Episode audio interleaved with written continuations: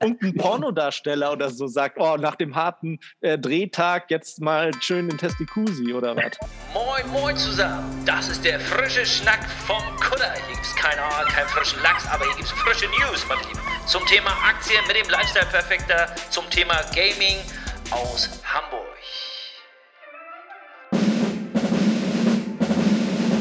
And this year's Academy Award goes to Frischer Schnack vom Kudder, Episode 57.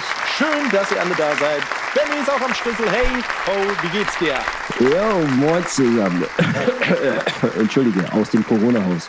Ich, mir geht's wieder etwas besser, aber was heißt etwas? ich habe ja Corona. So gut an. Ich bin immer noch oh, positiv. Shit. Jo. Oh shit. Ja, wir haben auch lange keine Episode gehabt, weil wir beide so ultra busy waren die letzte Zeit. Kam so viel dazu dann ne, Benny auch ein bisschen erkrankt. Und ja, jetzt haben wir aber richtig geile Themen für euch. Und zwar, Benny, was hast du denn mitgebracht? Oh, ich habe heute die Oscar-Winner am Start. Also eigentlich geht es um Netflix und ich wollte mal den Streaming-Markt so ein bisschen mit dir durchleuchten, denn Oscar-Winner Coda hat ja, ist ja von Apple produziert worden und Apple greift Netflix an und Co. Dann haben wir Thema Bitcoin. Was geht am Bitcoin ab? Oh, entschuldigt, Leute.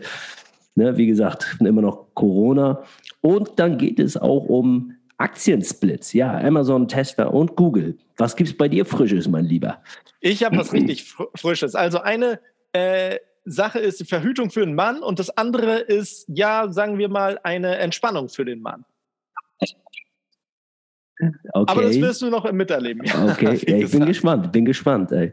Also Verhütungsmittel hatte ich bei den Oscars nicht gesehen. Hast du die Oscars verfolgt eigentlich? Äh, ich habe nur die, die legendäre Ohrfeige gesehen äh, und habe das auch schon in meinen äh, Livestreams ähm, sehr platt gedrückt und diskutiert. Gibt ja da sehr viele Kontroversen, viele Sachen, die man da rein interpretieren kann. Ich fand das, ähm, was ich so interessant fand, erstmal war es klar, natürlich, die sah so natürlich aus, die Ohrfeige, dass er ihn so nicht geknallt hat. Aber dann, wenn du nochmal das immer so in Zeitlupe siehst, dann denkt man so, das ist doch gestellt, das haben die doch einstudiert, weil Will Smith hatte so eine komische Position. Er stand da wie Cristiano ja, war, Ronaldo. Ja gut, vom, du darfst nicht vergessen, du darfst nicht vergessen, er ist auch ein Schauspieler und er hat es ja auch, der weiß, wie man sich auch in Szene setzt. Keine Ahnung, dann kann man halt jetzt auch verschwörungstheoretisch sagen, ja, das gestaged, weil Oscars war in keiner äh, Munde und plötzlich auf einmal redet jeder darüber. Ähm, ja, genau. Aber keine Ahnung, was da vorgefallen ist. Es sind ja verschiedene Perspektiven. Auf der einen Seite eigentlich cool, steht da für seine Frau ein. Auf der anderen Seite uncool in einer Zeit, wo es ja eh schon sehr, sehr viel Gewalt gibt, dann nochmal so eine Message zu zeigen, ist halt, ähm, ja, ist halt sehr kontrovers, das Ganze. Ja, und ironischerweise äh, gewinnt er auch noch als bester Hauptdarsteller einen Oscar ja, für die Ohrfeige. Ist, kommt Boom, auch nochmal dazu. Ja, das, das ist jetzt Spannende, auch die Frage, ne? ob ihm das aberkannt wird, ja, nein. Eigentlich nach Richtlinien ja, aber ja. Schwierig. Ich hatte, ich hatte gehört, dass Chris Rock ihn nicht äh, anzeigen möchte. Von daher, ich glaube, ist er irgendwie, hat er Glück gehabt, dass er nicht eine 100 Millionen Dollar Klage kriegt. Das geht ja da immer ganz schnell, so in den Staaten. Ja gut, aber, ich würde mal sagen, Will Smith, der muss sich um das Geld halt keine äh, Gedanken machen, aber trotzdem um einfach seine, ja, einfach sein Image so ein bisschen. Ist ja auch jetzt seine neue äh, Serie rausgekommen, Bel Air. Das ist ja so ein bisschen ein Remake von äh, Fresh Prince of Bel Air, ist aber weniger oh, cool. Comedy und eher ein Drama. Der Trailer sah ganz geil aus, ist, glaube ich, auf Hulu rausgekommen oder wie Hulu, der Streamingdienst heißt. Ja, genau. sehr cool, genau. Das ist auch der Punkt, eigentlich wollte ich mit dir darüber sprechen. Ähm, eigentlich geht es um Streaming nämlich. Also ich wollte mhm. Oscar mhm. nur so ein bisschen als, als ähm, Vorwand nutzen, denn hier der ähm, beste Film ist ja mit dem Oscar ausgezeichnet worden. Der Film heißt Coda. Der handelt ja von, von einem Mädel, das in einer gehörlosen Familie aufgewachsen ist und die ist halt total musikbegeistert. Also sie, sie singt total gerne und will Sängerin werden und mhm. arbeitet aber auch mit ihrer Familie auf dem Kutterschiff. Und keiner von denen auf kann sie. Kutter? Auf dem Kutter? Kutter. Genau. Schnack vom auf dem Kutter. Kutter. Arbeitet die mit uns, mein Jung? Exakt du. Habe ich da noch nicht gesehen. Wahrscheinlich schläft die immer in der Kajüte. Soll mal rauskommen, soll mal die dicken Netze reinholen. Ja, aber wer hat jetzt den Film produziert? Darfst dreimal raten? Hä? Wer steckt dahinter?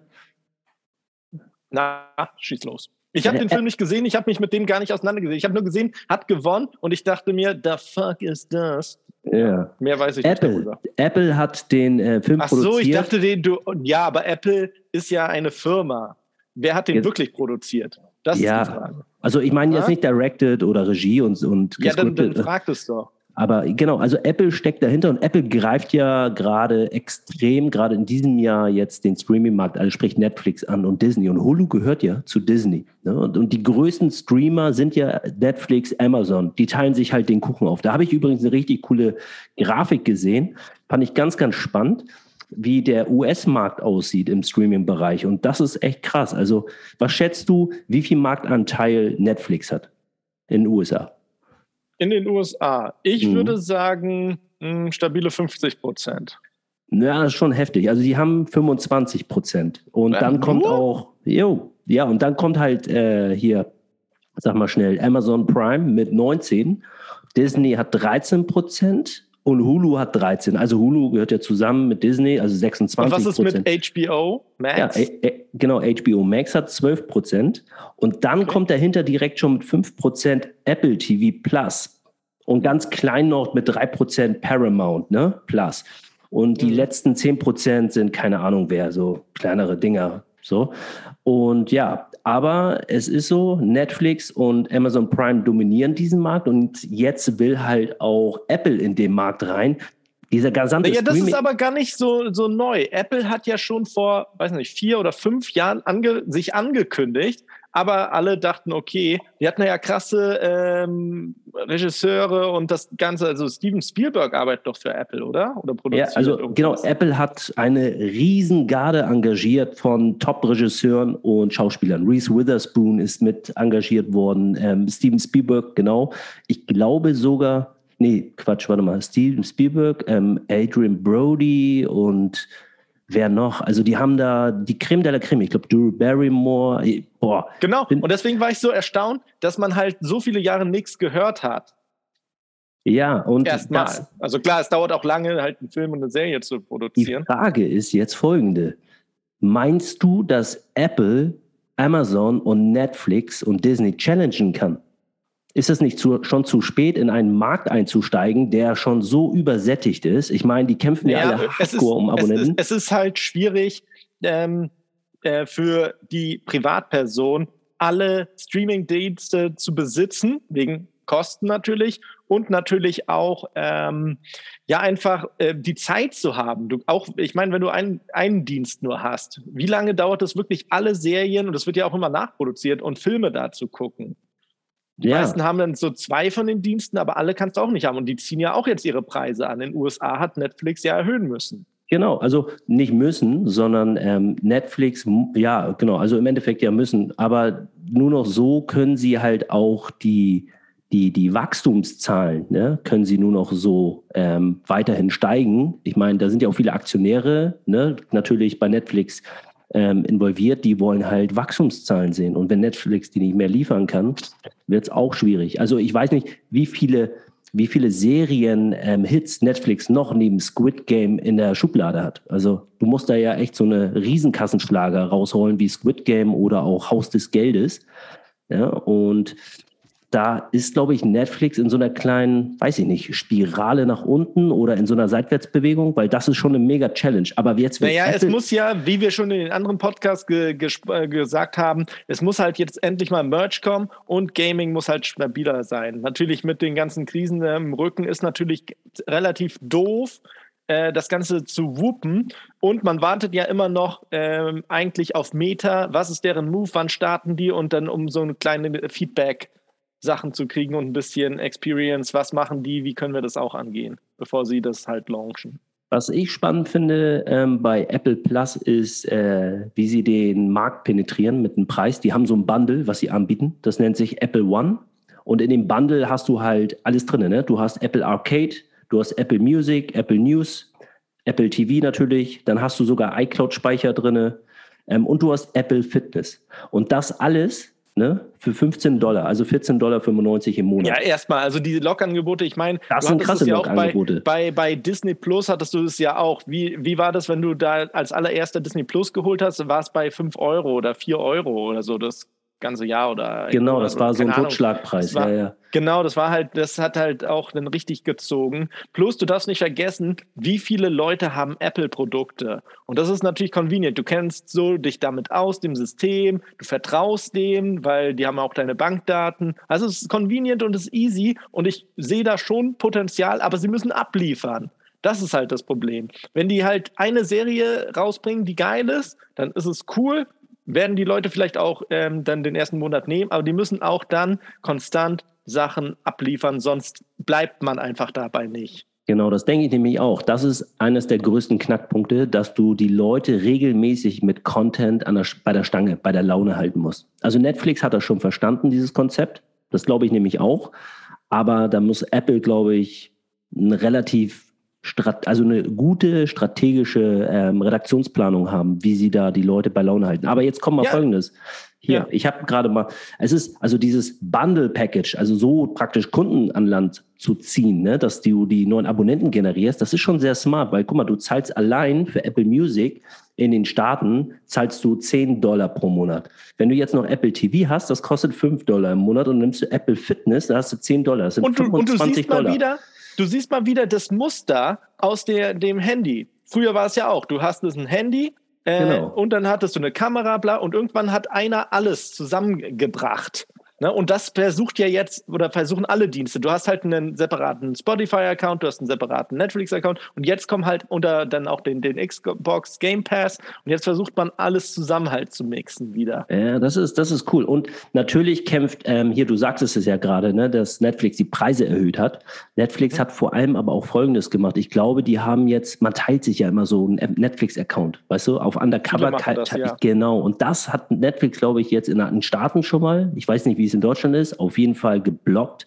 Das heißt, automatisch wird es so sein, dass diejenigen, die halt Netflix die ganze Zeit so undercover genossen haben und geshared haben, die werden sich wahrscheinlich dann auch einen Netflix-Account holen. Und da Klar, kriegen sie natürlich nochmal neue natürlich Abonnenten dann über die IP zu tracken und äh, das Ganze und zu sehen, hey, wo ist es okay, dann kannst du es natürlich mit dem VPN ganz einfach austricksen. Das ja, ja, also das ist auf jeden Fall ein Move, den die fahren. Ist auch smart, finde ich gut. Und ich bin mal gespannt. Ähm, ich habe jetzt ein bisschen. Weißt du, an was mich das erinnert? Ne? Das erinnert mich an die Anfangszeit von McFit. Da war es ja auch so. Wie viele Leute haben sich ihre McFit-Karte irgendwie ja, äh, geteilt? Und dann hieß es, ja, guck mal, das ist, der macht Probetraining. Und am Anfang ging das, weil die sich halt dumm und dämlich die, äh, ja, verdient haben und dann einfach machen. Und dann später fing es ja auch dann richtig an, da zu checken, hey, und dann sind die da ja richtig Ja, ja du bist da ja nur durch, du hast ja nur die Karte praktisch an diesem Schalter gehalten und bist einfach durchgegangen, ne? Genau, oder richtig. nicht mal, oder? Da war ja noch nicht mal so ein Schalter. Da war nicht mal und dann konntest halt immer sagen, hey, guck mal, das ist mein Kumpel, der macht Probetraining. Ja, ja, ja, ja, genau, das war der Trick 17. Ich, ich kenne noch damals, bei mir in der Klasse waren Zwillinge also in der. Schule, in, in der Schule, die waren wirklich eineige Zwillinge, die haben auch immer nur eine Mitgliedschaft, egal wo sie waren, immer eine Mitgliedschaft abgeschlossen. Das war, das ja, war der Im Studio war das doch auch, als wir da gearbeitet haben, weißt du noch, der Riebsche Band. Stimmt. Der Riebsche Band. Das war, also das war nochmal, ich erzähle kurz die Geschichte. Das waren zwei äh, Männer, die sahen auch, das waren auch äh, eineige Zwillinge. Und wir dachten halt immer, hä, das ist immer merkwürdig, weil der eine hat uns immer erzählt, boah, guck mal, der ist eine hübsche Frau und hier und das. Und der andere war so null interessiert an Frauen, weil er angeblich schwul war. Und ähm, dann halt äh, hat er auch immer Benny so äh, hübsch gefunden. Dann kam er halt einmal zu mir an und meinte, hey, ähm, ich möchte einen Termin bei dem hübschen Benny. Und dann habe ich gesagt, ja, muss mal gucken, ob der hübsche Benny überhaupt Zeit hat. Aber das war lustig, beziehungsweise unlustig, weil den Trick haben sie dann, also dann haben wir das rausgefunden, dass die halt auch eine Mitgliedschaft nur äh, genommen haben. Und äh, das haben die dann halt überall anders auch einfach so gemacht.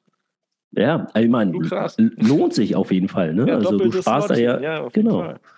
Was ich äh, noch überlegt hatte, ist, ähm, ob ich mir jetzt hier demnächst äh, eine Netflix-Aktie besorge. Also da wollte ich, bin ich echt am überlegen wo gewesen. Wo steht sie denn momentan? Ist die denn abgeschmiert oder? Ja, die, die ganzen Techies sind ja abgeschmiert und die Netflix-Aktie, die steht jetzt aktuell, das kann ich dir sagen, ich glaube, die war bei 300 und, äh, einen Moment, sage ich dir, 345 Euro und 55 Cent.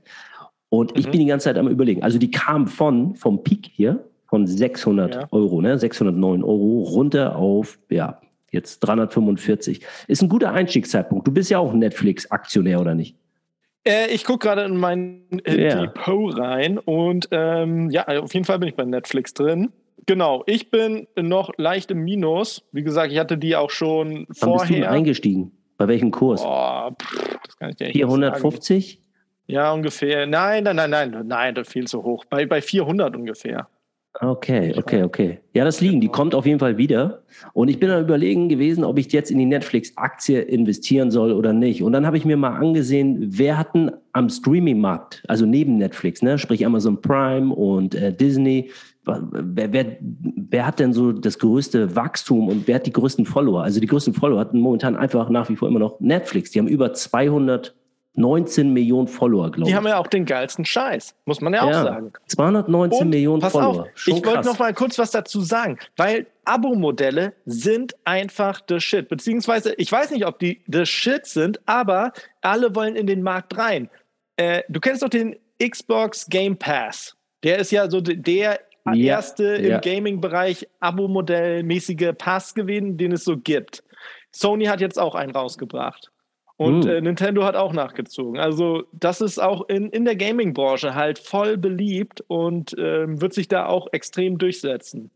Okay. Ja, also Abo läuft sowieso. Also und ich kann Abo dir sagen, Sony wird es auch noch mal ausweitern und kombinieren dann auch mit ihren Filmen, weil Sony produziert ja auch Filme. Klar, für Sony macht das absolut Sinn. Also, ne, das definitiv. Ich gucke doch mal gerade bei Disney Plus, wie viele, ähm, Disney Plus liegt so bei 100, knapp 130 Millionen ähm, Abonnenten in diesem Jahr. Im ersten Q1 sozusagen, im ersten Quartal. Und direkt hinter, und jetzt Amazon Prime können wir auch nochmal checken. Was schätzt du, wie viele User Amazon Prime hat? Oder Abonnenten? Es ist, ja, schon, aber es ist, du sprichst ja immer, das, äh, ich finde es schwierig, Prime Video, wie der Streamingdienst ja heißt, zu vergleichen mit einem Netflix und Disney Plus, weil tatsächlich die Prime-Mitgliedschaft ja noch viel mehr beinhaltet. Schon von Anfang mhm. an. Du hattest ja immer den kostenlosen Versand, du hattest äh, Amazon Music mit drin, du hattest die ganzen Lootboxen über Twitch. Äh, du hattest ja Twitch Prime auch noch mit drin. Also ich, ich weiß nicht, ob man da so eine Statistik wirklich neutral bewerten kann. Ja, nur mal grob. Also ich finde da jetzt nicht, ach, warte mal, jetzt hier vielleicht. So, Amazon Prime, mal reinschauen, mal gucken. Oh, knapp über 200 Millionen Abonnenten hat Amazon Prime. Das heißt 220 Netflix, knapp über 200 Amazon Prime. Und dann kommt, ah nee, warte mal, Amazon Prime Video has more than 175 million users, over 200 million people globally. Also über 200 Millionen, ja. Krass, also Ne, 220, 200 und ähm, 130 Millionen Disney. Das ist schon auf jeden Fall eine große Challenge für Apple Plus, würde ich mal sagen. Aber es ist ja nicht unmöglich. Also Apple, wenn, wäre nicht Apple, oder? Wenn sie schon in den Markt reinpreschen. Eben, exactly. Plus, ähm, die haben sich ja auch mehrere Technologien geholt äh, und wollen ja auch noch ganz andere Sachen dominieren. Auch mit ihrem Auto und hast du nicht gesehen. Ich und vor allem der klare Vorteil ist, Leute haben schon Apple-Produkte, die feiern die Firma, die warten sogar, okay, ja, mittlerweile. Ist mega Vertrauen in die, die Marke auch einfach. Genau, richtig. Und da sind schon die, die Kaufdaten schon hinterlegt. Also warum nicht? Ja, also es ist ungefähr einfach nur so ein Klick entfernt vom genau, Apple Plus Abo. Genau, tut nicht weh. Ne? Man hat schon eine gute Erfahrung gemacht, die ja, ja, ich denke auch. Deswegen. Ja, was jetzt hier auch spannend ist, zum Beispiel, ähm, wenn wir jetzt hier mal über Aktien sprechen nochmal von Netflix, ähm, vielleicht hast du es auch mitgekriegt, Amazon, Tesla und Google, die wollen alle in diesem Jahr ihre Aktie splitten. Das ist richtig, richtig spannend. Hier, Amazon möchte im Verhältnis 20 zu 1. Das heißt, wenn die Aktie von Amazon jetzt, weiß ich gerade nicht, aber die liegt ja immer so bei 3000 Dollar oder so. Ja. Ne, wenn die die splitten, dann wird die ungefähr, dann kriegst du 20 Aktien für 150 Dollar sozusagen. Nice. Ne? Das ist schon relativ preiswert. Also dafür, was interessant ist bei einem Aktiensplit, ist grundsätzlich für Zocker, also an dieser Stelle auch wieder, ne, das kommst du ja Disclaimer. hier mit ähm, Disclaimer, ne, das ist hier keine ähm, ähm, Kapitalmarktanlagenberatung. Wir sind keine Kapitalanmarkt, äh, Kapitalmarktexperten. Das ist hier alles ähm, subjektiver Research. Bitte macht euren eigenen Research und trefft eure eigenen Entscheidungen. Wir haften dafür nicht. An dieser Stelle. Wir sind keine Kapital, wir sind nur Kapitäne auf dem Kutter. Kudderkapitäne sind wir. Ja, aber das Spannende ist eigentlich jetzt so für Zocker. Erzähl mal, genau. Erzähl mal, was besonders für Zocker gut ist und dann erzähl mal, wann ist der geilste Moment? Also ist es jetzt schon zu spät, wenn man jetzt hört, die wollen splitten? Hätte man das ein bisschen früher? Oder wie ist denn ist so eine Botschaft von allen Aktionären immer bewertet? Beziehungsweise wie wirkt das auf den Aktienkurs auf? Wenn sowas gespreadet wird, hey, die wollen diese Teilung machen, diesen Split, wann ist der richtige Zeitpunkt, um da zu kaufen, um den meisten Mehrwert mitzunehmen?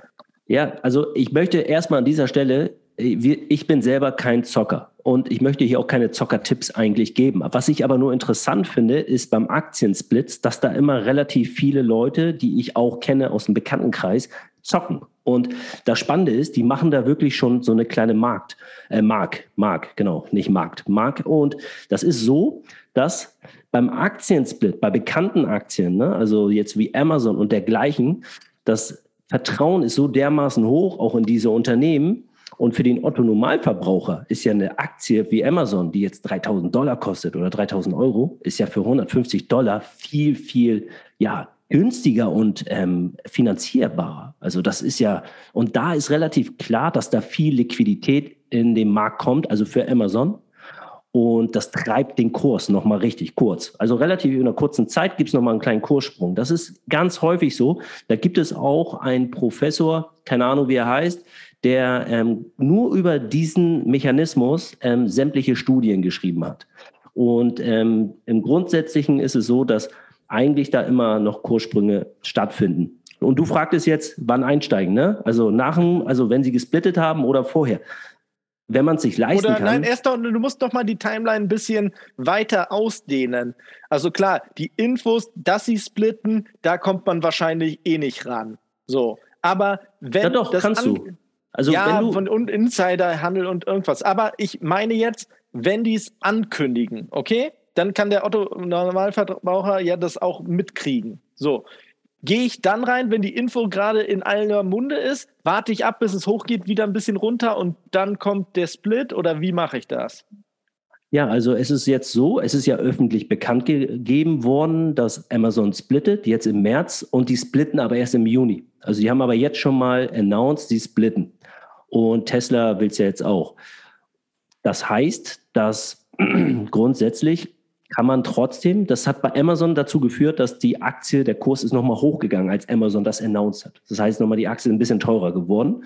Für diejenigen, die aber immer eine Amazon haben wollten, aber halt einfach der Preis, der Kurs zu hoch war, für die ist es ja sowieso egal, ob jetzt nochmal das Ganze ein bisschen den Kurs nach, Kurs nach oben getrieben hat, die, die Announcement, ja, die Info.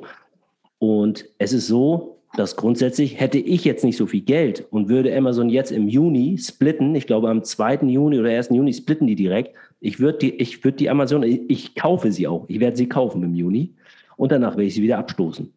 Vielleicht, weiß ich noch nicht. Aber viele machen so, die kaufen halt dann im Juni, wenn sie splittet und lassen sie dann einfach erstmal liegen für ein, zwei, drei Wochen und machen dann ihre, wenn die ihre 10% machen, dann gehen die da direkt wieder raus. Also rechne mal kalkulatorisch. Du investierst, angenommen, einfach mal 1000 Euro, ja, mhm. so, ähm, in Amazon bei 150 Dollar oder was. Und dann machst du deine 10 Prozent. Das sind einfach 100 Euro drauf, bumm. Und dann hast du halt einfach mal Abgeltungssteuer abgezogen, 75 Euro, gut noch ein paar Ordergebühren. Wenn du es über Trade Republic machst, da zahlst du 1 Euro plus 0,01 irgendwelche Bankdienstleistungsgeschichten. Das ist nichts. Das sind 1,75 Euro oder so dann insgesamt. Also du machst da auf jeden Fall ein Plus. Mit, und das in einer ganz kurzen Zeit, musst du dir einfach mal vor Augen halten. Und grundsätzlich, ja, das machen viele Bekannte von mir so. Die gehen da natürlich aber auch mit irgendwie 5.000, 10.000 Euro rein und dann gehen die ganz schnell wieder raus. Steht halt bevor und mit Google ist es genauso. Google plant, also Alphabet plant das jetzt auch und Tesla plant das auch. Wobei Tesla, glaube ich, einen Split von 4 zu 1 vorhat. Bei Google weiß ich es jetzt nicht, müsste ich nochmal nachschauen. Aber Tesla hatte ja letztes Jahr schon gesplittet. Da bin ich ja auch eingestiegen. Und da, guck mal, da kann ich dir zum Beispiel das genau sagen. Tesla hatte gesplittet, da war die Aktie doch bei 1500 Euro ungefähr vom Kurs, falls du dich auch noch erinnerst. Die war doch so ja. ultra nach oben gelaufen. Da war die, warte mal, ich gucke mal eben rein. Na, nee, die war bei 1000, ja doch, die war so bei, genau, die war bei 1500 Dollar war das ungefähr. Und dann hat sie, haben sie gesplittet und dann ist die Aktie, glaube ich, 1 zu 3 oder so war das Split und dann ist sie auf 500 Euro. Und da sind ganz viele eingestiegen, auch ein Bekannter von mir, der ist direkt bei 500 rein und hat seitdem ist die ja nur noch hoch, wieder hochgelaufen. So. Mhm. Also der hat in einer kurzen Zeit ist der von seinen 500 äh, Euro Investment pro Aktie bei Tesla, glaube ich, auf 600 etwas raufgekrabbelt. Ja, und wo ist sie jetzt schon wieder? Sie ist schon wieder bei 990, knapp 1000. Also sie ist wieder da, wo sie gesplittet worden ist. Also es ist verrückt. Ich denke mal auch, also jetzt macht er ein 4 zu 1 Split. Das heißt, wird wahrscheinlich die Tesla-Aktie so 250 Euro kosten. Ne? Auch attraktiv. Das, was ich mich frage, warum Amazon, Tesla, jetzt Google, warum sie jetzt alle anfangen zu splitten. So, was soll dieser ganze Kram? Warum jetzt auf einmal? Ähm, Amazon hat sich jahrelang nie darum geschert, äh, ihren Kurs zu splitten, ihre, ihren Aktienkurs zu splitten. Also das hat sie nie interessiert. Und jetzt auf einmal wollen sie splitten. Ich denke, dass die viel Liquidität einsammeln wollen. Das ist so ein, ein, ähm, ein Punkt, weil ähm, ja jetzt die Weltwirtschaftsordnung auch durch den Krieg hier in Europa mit Russland, Ukraine so ein bisschen aus den Fugen gerät und geopolitische Mechanismen. Also es wird viel Unruhe auf den Kapitalmärkten erzeugt. Und ich vermute, dass die sich dadurch ein bisschen wieder mehr Liquidität erschaffen, ergaunern wollen, sage ich es mal so. Ja, das ist so ein mhm. Punkt. Ja. Aber das ist auf jeden Fall ein spannender Mechanismus. Aktiensplits kann man grundsätzlich nutzen, um ja, eine kleine Markt zu machen oder auch gute Aktien, Qualitätsaktien und Amazon gehört für mich zur Qualität, ähm, kann man sich günstig schön ins Depot holen. Auf jeden Fall. Und auch Google. Also das sind super Aktien. Bei Tesla müsst ihr selber wissen, ist nach wie vor immer noch laut Analysten überbewertet. Ja, aber muss man selber schauen. Ne? Frank Thelen sagt, sie ist unterbewertet. Also von, von daher, bumm. So. Aber deine Netflix-Aktie hast du noch oder hast du sie schon verkauft? Nee, auf keinen Fall. Da hast Die, du noch. Also ich sehe dann noch mehr Potenzial in, in Netflix. Du weißt ja, dass ich dann noch ein Big Picture sehe und ich die auf jeden Fall geholt hat, dass sie auch ein bisschen bleibt. Ich hatte ja auch Snapchat jetzt noch auf dem Radar. Snapchat ist ja auch ziemlich durch ähm, ja sämtliche Tech-Werte sind ja wieder, sind ja gefallen. Ähm, und auch Snap Aber wie viel Potenzial siehst du denn tatsächlich in Snapchat? Was sollen die dann noch bringen? Oder was? Die haben ja viele Sachen angekündigt gehabt. Die hatten ja auch ihre glorreichen goldenen Jahre auch schon hinter sich, wo sie gesagt haben, sie machen Miniserien und hast nicht gesehen. Und das war alles nur, ja, Geschnagge. Und da naja, kam ja nichts Snapchat, Snapchat hat ein, ein riesen, eine Nische, eine starke Nische entdeckt für sich und das ist Augmented Reality Software. Ne? Also die sind in der Entwicklung und Innovation im Augmented Reality Bereich extrem Ja, aber im Prä Präsenten als Social Media Plattform haben sie halt ja richtig verkackt. Also cool, wenn sie sich in eine andere Richtung entwickeln, aber TikTok hat sie doch komplett vernichtet, oder? Na, ich würde nicht sagen, dass sie verkackt haben als Social Media Plattform, weil ähm, wenn du sie jetzt vergleichst mit Instagram, äh, Instagram hat oder Facebook, Facebook verliert Jahr für Jahr äh, User und Snapchat gewinnt Jahr für Jahr User. Also Snapchat liegt jetzt bei 319 Millionen User in diesem Jahr. Ähm, und auch wenn sie jetzt nicht alle Jahre 50 Prozent wachsen, Snapchat wächst, die Userbase wächst Jahr für Jahr und die von ja, Facebook, sie ähm, schwächelt Jahr für Jahr. Also da hast du einen Downswing. Und wenn du jetzt vergleichst TikTok und Snapchat, musst du auch, glaube ich, gucken, ähm, wo in welcher Region ähm, sie wachsen. Zum Beispiel in den USA ist Snapchat nach wie vor noch führend vor TikTok, wächst stärker als TikTok in den USA, aber wachsen nicht stärker, wachsen aber ähm, haben immer noch mehr Follower als TikTok in den USA. Ich glaube, Snapchat liegt momentan irgendwie so bei knapp um die 80 Millionen und TikTok liegt so bei etwas um die um die 76, 74 Millionen. So. Und ähm, ja, also in anderen Regionen, in Deutschland zum Beispiel, da dominiert, glaube ich, TikTok vor Snapchat, würde ich sagen. Snapchat hat in Deutschland 15 Millionen, TikTok liegt, glaube ich, drüber. Und also bei mir dominiert auf jeden Fall TikTok, ist deutlich irgendwie cooler, interessanter. Ja, aber es ist trotzdem so, dass Snapchat ähm, nicht tot ist. Snapchat wächst und auch Snapchats Geschäftsmodell wächst. Es ist auch, die sind zwar noch nicht ganz in den roten Zahlen, aber Jahr für Jahr machen sie mehr Umsatz und die kriegen mehr und mehr ihre Kosten in den Griff. Das Spannende ist ja bei den ganzen Social Media Plattformen für alle, die investieren, ähm, ist ja immer, wie viel kriege ich aus einem User raus? Also wie viel Umsatz bringt mir ein User? Ich glaube, bei Facebook, Facebook bringt ein User, waren das 20 Dollar oder 25 Dollar, irgendwie sowas. Und bei Snapchat, Snapchat verdient, glaube ich, momentan so um die drei bis fünf Dollar pro User. Und das wächst, es geht rauf. Das ist ein sehr, sehr gutes Zeichen. Das ist, glaube ich, Average Revenue per User oder sowas. Der ARPU, ARPU, A-R-P-U, der ARPU, Average Revenue per User. Genau. Das ist das Spannende. Also Snapchat ist nicht tot. Im Gegenteil, Snapchat wird immer stärker und Snapchat wird jetzt in Zukunft noch stärker werden, gerade wenn es um das Thema Augmented Reality geht und Virtual Reality und Metaverse. Ähm, Snapchat hat auch ganz spannende Zukäufe gemacht, zum Beispiel in. Hat, ich weiß nicht, ob du das weißt, aber das wäre auch natürlich extrem relevant. Hat Snapchat irgendwelche krassen Patente, die man extrem da im Metaverse benötigt? Boah, also Patente haben die definitiv. Welche sie genau haben fürs Metaverse, weiß ich jetzt nicht. Zum Beispiel, die haben, die haben auf jeden Fall ähm, Patente Weil für sowas wäre natürlich so ein Joker, so ein Trumpf, weißt du? Ja, die haben auf jeden Fall so eine Linsenpatente, so für, für ihre Lenses. Da haben sie Special-Patente. Bohnen und Linsen. Jo, ja, bringt Snapchats, bringt Snapchats grün Hintern zum Grinsen, ja. Nee, auf jeden Fall. Also Snapchat ist ein mega spannendes Unternehmen, weil die halt nicht nur Social Media sind. Also die haben in Berlin ein Startup aufgekauft. Dieses Startup ist eine IT-Bude gewesen. Die hatten sich spezialisiert oder haben sich spezialisiert auf AR, Augmented Reality. Und zwar scannen die damit irgendwie, die scannen dich als Person und Du kannst dann, also die waren, sind grundsätzlich ausgerichtet auf die Fashion-Industrie. Das heißt, die haben okay. so eine Lenses und so eine Technologie, die dich scannt und dann kannst du dir sämtliche Klamotten anziehen. So wie bei Wayfair. Kennst du die App von Wayfair? Mhm. Ja. Genau, also Wayfair ist ja dieser Möbelanbieter. Ähm, und äh, Wayfair hat eine ganz coole App, weil du kannst dann praktisch mit der Lens von, von Wayfair oder dieser In-Kamera kannst du dann dir ein Möbelstück aussuchen und kannst das so in dein Wohnzimmer projizieren. Und dann siehst du halt, wie das schon so wirkt und den Teppich. Und die Berliner, ich weiß nicht, wie sie heißen, haben das ähnlich auch entwickelt und Snapchat hat die aufgekauft und jetzt hat Snapchat, bedient Snapchat mit dem White Label praktisch auch schon so Tom Taylor und keine Ahnung, sämtlich auch Adidas, glaube ich, ist mit. Ja, klar, also die meisten also, so Fashion-Firmen oder diese ganzen Industrien, die würden ja oder die haben ja keine Zeit, das zu produzieren, deswegen müssen sie sich die dazu kaufen, diese ganzen Techniken. Und dann ist natürlich Snapchat und ja, Co. Und guck mal, die das ist ein neuer Markt. Hier, wieder ein neuer Markt, neue Einkommenssäule von Snapchat, definitiv. Und was jetzt auch noch kommt, also darüber hatten wir ja auch schon in C-Podcast gesprochen, der, das Thema, diese Verschmelzung von Social Media und E-Commerce, also sprich Social Commerce.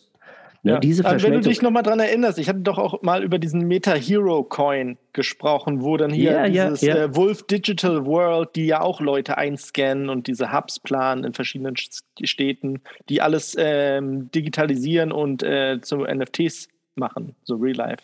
Ja, genau, genau, genau. Und es, es verschmilzt ja immer mehr. Also Social Commerce wird ja immer wichtiger. Also der Megatrend aus äh, China, der kommt ja hier langsam auch schon an. Ähm, das ist ja halt Teleshopping, also sprich über Social Media. Und ja. es geht ja immer mehr dazu, dass du als Marke und als Unternehmen musst du den Kunden oder den Interessenten, du musst ihn begeistern, du musst ihn infotain, du musst ihn entertainen, du musst ihn mit Informationen, Entertainment, musst du ihn bespaßen und inspirieren. So, und das ist, und das in der Fashion-Welt noch viel, viel mehr. Und wenn du das nicht machst, dann ähm, ja, äh, erreichst du auch den zukünftigen Customer, deinen Kunden gar nicht mehr. Und da ist Snapchat auf jeden Fall einer der Anbieter, glaube ich, die in diesem Markt, gerade im B2B, im B2B, nicht nur im B2C, weil B2C bieten sie, die haben, das ist ja das Geniale, die bieten halt die Plattform selber, Snapchat, ja, und dann bieten sie auf ihrer Plattform dann noch ihren B2B-Kunden Werbeflächen plus die Softwarelösung. Wie geil ist das denn? Also ja, ich sehe da, ja, ich, ich sehe da auf jeden Fall Potenzial. Deshalb dachte ich mir erstmal so, hm, okay. Und du weißt, ich hatte ja mal Snapchat, habe mich ja ein bisschen verbrannt mit der Aktie. Habt ihr ja noch mit Mini-Gewinnern Ich glaube, du hast dich zu sehr von äh, anderen Meinungen beeinflussen lassen. Ja, das stimmt. Weil auch, du ne? hattest ja eigentlich schon immer äh, Snapchat sehr hoch gelobt und hattest ja auch diese Vision verstanden. Aber alle um dich herum haben ja dir das ausgeredet, so wie du es mir erzählt hattest. Ja, so war so es ja auch. Und dann glaubst du nachher auch selber dran, weißt du? Dann ähm, bist du dann auch so ein bisschen von den Meinungen bist du dann so geprägt. Ja, das stimmt. Deshalb dachte ich mir, und Snapchat ist super gefallen. Also die sind ja jetzt auch so bei um die 30 Euro. Ich gucke mal eben nochmal nach, damit ich jetzt nichts Falsches sage. Wir hatten ja mal hier ein ähm, unserer Zuhörer, der sehr auf die Zahlen achtet. 33,49 Euro liegt die Aktie momentan und sie ist halt wirklich von dem Peak gefallen. Da war sie so um die 70,92 Euro. Also super gefallen. Und deshalb dachte ich mir, ne, im Einkauf liegt ja wie immer der Gewinn. Und genau, und deshalb umso interessanter jetzt gerade die Tech-Titel, die ja so auf die Nase gekriegt haben seit Anfang des Jahres, die kriegt man super, super günstig. Wie ein Hai. Ja, also ne, sprich Block, ähm, ehemals Square, PayPal, ähm, auch, ja, bei den Chinesen lasse ich die Finger von, da mache ich es erstmal nicht mehr. Aber das sind äh, super Taggies, die du alle kriegst. Und auch Netflix, Adobe ist auch ein super Titel liegt so bei mhm. 400 Euro 15, 400 Die haben 10. übrigens, weil wir ja auch dann nochmal rückführend auf Abo-Modelle, Softwareunternehmen, so wie Adobe benutzt ja auch Abo-Modelle. Da ist ja kaum noch, äh, ja klar, du kannst natürlich Photoshop für, weiß ich nicht, wo liegt es gerade, 1600 Dollar kaufen. Oder du hast halt, du zahlst monatlich ja deine 30, 60 40, Euro, 50 Euro, 60, 60 Euro, Euro ja, genau, ja. und benutzt es dann. Das ist ja, ja, auch, also du siehst ja, jede Branche geht auf dieses Abo-Modell.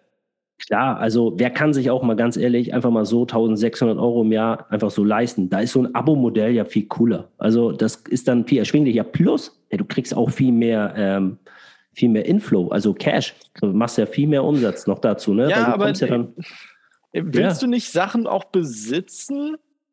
Naja, also die Frage ist ja wirklich jetzt ganz ehrlich, bei den Adobe-Produkten, ich glaube, dass du, wie war das? War das so, dass du 1600 zahlst und dann gehört es dir? Ich glaube, das war nie so. Die Lizenzrechte hattest du nicht. Du hattest immer die Nutzungsrechte dann für ein Jahr und dann musstest du wieder nochmal neu äh, praktisch diese Nutzungsrechte zahlen. Weil sonst es hast gibt du verschiedene Modelle mit verschiedenen, ähm, von verschiedenen Firmen. Es gibt ja auch äh, andere Software. Und manchmal, also das gängigste Modell ist, die haben so ein Abo-System, keine Ahnung, 5 Euro, sagen wir mal jetzt im Monat. Oder du kaufst es einmalig für 60 Euro. Genau, also ich habe zum Beispiel eine richtig coole Video-App, ähm, die ich auch ähm, zum Schneiden benutze und viele auch YouTube-Blogger. Das ist diese Luma Fusion. Die kostete irgendwie, mhm. glaube ich, 34 Euro einmalig. Und jetzt hast du sie ja. auch. So, das Modell, ich glaube, Adobe hat diese Art Modell nicht. Ich glaube nicht. Ich glaube, die haben irgendwie, dass du, also früher zumindest, ne, du musstest immer wieder nochmal neu diese Nutzungsrechte zahlen, sonst konntest du das nicht mehr nutzen. Ist immer auf einen Zeitraum festgelegt. Das hier von LumaFusion ist nicht auf einen Zeitraum festgelegt. Ja, so, so war das irgendwie. Ich glaube, ich bin mir da aber auch nicht ganz sicher. Da müsst ihr auch nochmal nachhaken, Leute. Ja, auf jeden Fall Abo-Modelle funktionieren. Das, ja, das Abo ist ja super. Ja. Genau, also Abo funktioniert mega. Also es ist auch, schau mal, wenn man sich das anschaut, die Entwicklung von Abo-Modellen, die ist ja in den letzten Jahren explodiert. Also jemand, der kein Abo-Modell anbietet, der ist ja überhaupt nicht mehr attraktiv für den, für den, für den. Äh, Auf jeden ja. Fall. Und es ist ja auch nützlich. Und vor allem, da gibt es ja dann die Brücke in so die modernen ähm, Sachen, äh, NFT-Mitgliedschaften und NFT-Abos. Äh, das wird ja dann nochmal ein spannendes Thema. Ja, wir, hatten gern, wir hatten schon mhm. sehr lange keinen Podcast mehr aufgenommen. Ne? Der letzte war ja wirklich, boah, wann war das? Der, das der war, war, im Februar, Ende Februar war der. Genau, richtig. Ich hatte jetzt ja? den letzten, ja, ich muss sagen, und, Corona kam dazwischen. Ich habe ja immer noch Corona so und dann hatte ja, ich. Ja, alles gut, du musst dich nicht die ganze Zeit da rechtfertigen für, dass du erkrankt bist und dich die ganze Zeit. Äh, äh, und 7. März. Auf dem Boden 7. März, Jonesy. Da kam die Folge raus, aber die haben wir ja viel früher aufgenommen die Sache ist die, da ist ja auch extrem viel äh, passiert. Und vor allem, was ich sagen muss, die letzten so drei, vier Monate, boah, wie ekelhaft ist der NFT-Markt geworden. Ja, ich könnte ja. kotzen. Ich liebe die Technologie dahinter, aber das sind nur noch Scam-Projekte gewesen. Das macht mir echt keinen Spaß. Du weißt, ich habe selber ein NFT-Projekt und dadurch, wenn man, du, du kannst es ja, also mein NFT-Projekt ist ja so mini, und das ist so schwierig, Leuten das irgendwie näher zu bringen, bei diesem ganzen Berg von irgendwelchen äh, Kack-Scam-Sachen und alle nerven einen nur noch und das sind nur irgendwelche Big Player, die dann noch mehr Geld damit verdienen. Das ist, das ist nervig. Das ist auch nicht, finde ich, gerecht die, dieser coolen Technologie gegenüber. Das, nee. das nervt mich richtig. Es erholt sich so ein bisschen, aber das, das Image ist auf jeden Fall richtig angeschlagen, einfach durch diesen Kack-Scam-Sachen. Du bist ja nicht der Einzige, der sagt, dass es ramponiert ist, das Image vom NFT. Also die Funktion ja. ist total geil und die Technologie dahinter und die Anwendungsfelder, also im Immobilienbereich oder Musikrechte, ne, so für Künstler und sowas, das geht richtig ab hier. Spotify plant ja auch NFT. Ähm, Na, ich, mit, weißt du, was mich am meisten daran nervt? Die Leute, also es gibt ja viele Leute, die sich halt nicht so extrem damit auseinandersetzen, was ja auch völlig legitim ist. So, und die waren alle relativ offen für diese Neuheit. So, und dann kamen halt so viele Scam-Sachen auf den Markt und dann haben sich so viele Leute auch dann wahrscheinlich die, die Hände verbrannt und dann hast du auch gesehen, die Influencer haben ihre, ähm, ihren, ja, einfach ihr, ihr Image da mit aufpoliert und haben dann auch letztendlich dann auch nur noch wie wild das rausgehauen und dann war auch nicht mehr dieser kreative Ansatz mehr, sondern es waren einfach nur irgendwelche Weirdo-Sachen, wie du immer ja schön sagst, es braucht eine Funktion und das ist so richtig auf der Straße gelandet. Die dachten, äh, wir machen jetzt NFT-Sachen, äh, doch mal das 480. Display-Pick-Projekt und das war es dann auch. Ich das fand ich so schade. Also ich sehe ja selbst bei ähm, ich sage mal, NFT-Experten aus der Szene. Ich hatte ja den letzten Podcast mit Florian Bruceboy. Also der steckt so tief in der Materie und plant ja auch einen eigenen NFT-Fonds und der hat ja auch erzählt, Auf jeden Fall super interessante Folge, Leute. Falls ja, ihr die noch nicht gehört gut. habt, dann auf jeden Fall anhören. Und da, da und er spricht mir aus der Seele. Das fand ich richtig schön, weil er spricht mir aus der Seele und beschreibt ja wirklich die geilen Sachen auch für die Zukunft. Ne? Ja, also spricht über super Projekte, ja, spricht aber auch aber, und ja. über das Thema ganz kurz, ähm, was du ja auch hier ähm, ansprichst, ist ja Image und so weiter, was ramponiert wird durch auch viel Insiderhandel und Scam halt. Ne? Diese beiden Punkte. Mhm. Und das Krasse ist, dass im NFT-Bereich noch nicht mal ein Prozent der NFT-Projekte auf OpenSea, das ist also, also Entschuldigung, alles ne, max ein Prozent der NFT-Projekte sind auf OpenSea wirklich coole Projekte und auch authentische Projekte. Alles andere ist meistens echt Ramsch. Das sagt er selber. Ähm, da muss man auch echt aufpassen. Und ich sage es mal vorsichtig, ähm, man kennt ja auch Phishing in E-Mails und jetzt hast du halt Scam im NFT-Bereich. Es ist so, das ist ganz normal, dass der NFT-Markt, der noch ganz jung ist, ähm, ausgenutzt wird von, ja, ich sag in Anführungsstrichen Kriminellen, ja, die da jetzt irgendwie Leute scammen wollen und dergleichen. Das hast du natürlich auch im E-Mail-Marketing und so weiter. Das ist ja ganz genauso. Also jetzt verliert ähm, NFT so ein bisschen seinen Welpenschutz und das auch gut so.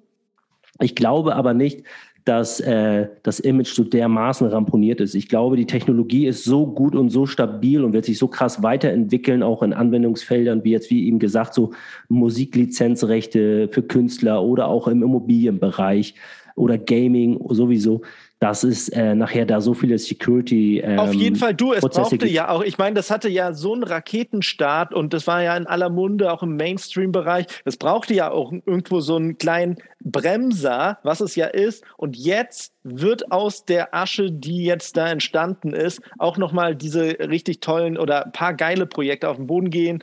Ähm, in Kombination natürlich mit der mit dem Metaverse und dann wird es auch sich natürlich dann auch etablieren. Aber trotzdem finde ich es halt schade, also von der Menschheit, von der Gesellschaft, ja. dass es halt immer so diesen Weg gehen muss. Ich meine, ja, aber nun gut. Naja, also schau dir den Aktienmarkt an. Ja, also wie viele Leute haben sich dort die Finger verbrannt ähm, und äh, sind nie wieder zurückgekehrt. Aber andere, die ähm, haben sich dann getraut und sind dabei geblieben.